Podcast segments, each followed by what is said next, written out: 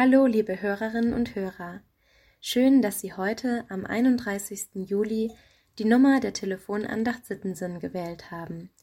Mit Ihnen spricht Larissa Erbeck. Seien Sie herzlich willkommen. In letzter Zeit habe ich viel darüber nachgedacht, dass Aufmerksamkeit ein höchst umstrittenes Gut unserer Gesellschaft ist. Besonders im digitalen Netz erlebe ich das. Auf sozialen Medien wie beispielsweise Instagram werden Bilder geteilt und Nachrichten geschrieben. Es geht um Klicks und Abonnentinnen. Obwohl man immer nur Ausschnitte eines Lebens sieht, liegen hier Vergleiche mit anderen nicht weit, und es kann zur Herausforderung werden, sich davon nicht beeinflussen zu lassen. Doch nicht nur soziale Medien, sondern auch die Schule, Universität oder der Arbeitsalltag beinhalten Erfahrungen von Konkurrenz, Erfahrungen vom sich vergleichen und der Ausrichtung und dem Kampf um Leistung und Anerkennung. Die heutige Losung ist für mich daher sehr aktuell.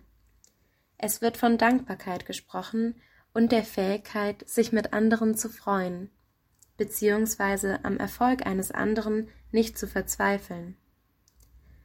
So heißt es in 5. Mose 8, 18a, Denke vielmehr an den Herrn, deinen Gott, denn er ist es, der dir Kraft gibt. Der Vers erinnert daran, dass wir auf unsere Gedanken acht haben sollen. Er fordert dazu auf, die Gedanken auf Gott zu richten. Ein Gedanke scheint so klein und so schnell gedacht. Doch wie es in einem Sprichwort heißt, aus Gedanken werden Worte, und aus Worte werden Taten. Unsere Gedanken sind auch immer wieder von dem, was wir außen sehen und hören, beeinflusst. Sich regelmäßig Zeit zu nehmen, gute Gedanken zu denken, die eigenen Gedanken zu erforschen und auch loszulassen, ist eine Praxis, die uns dankbar machen kann und uns die Augen öffnen kann für das, was wir haben. Es ist die Erinnerung, dass auch die großen Dinge ihren Anfang im Kleinen haben. Nichts anderes ist Gebet. Der Lehrtext für heute liefert noch eine Ergänzung. Die Jünger von Johannes dem Täufer berichten über das Wirken Jesu. Da es zuvor Johannes war, der die Leute im Jordan taufte, konnte Jesus als Konkurrenz zu Johannes wahrgenommen werden. Doch in Johannes 3, 27 heißt es, Johannes entgegnete Keiner kann sich etwas nehmen, wenn es ihm nicht vom Himmel gegeben ist. Johannes sieht Jesus nicht als Konkurrenz, ganz im Gegenteil. Wenn man ein paar Verse weiterliest, dann merkt man, Johannes freut sich. Er freut sich darüber, dass jemand, nämlich Jesus, seinen Auftrag antritt und er das miterleben darf.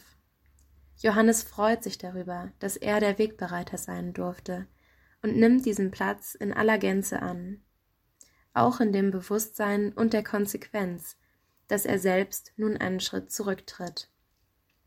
Mich begeistert diese Perspektive, die Ruhe und Schlichtheit der Worte des Johannes. Und sie fordert mich heraus, meine Mitmenschen nicht als Konkurrenz zu betrachten, sondern als das, was sie sind, von Gott geliebte Individuen, mit eigenen Begabungen und Talenten, mit einem eigenen Auftrag in dieser Welt. Genauso darf ich mich ja als geliebtes und begabtes Individuum wissen. Dieser Blick macht frei, mich für andere zu freuen und befreit von der Angst, zu kurz zu kommen oder dem Drang, mich vergleichen zu müssen.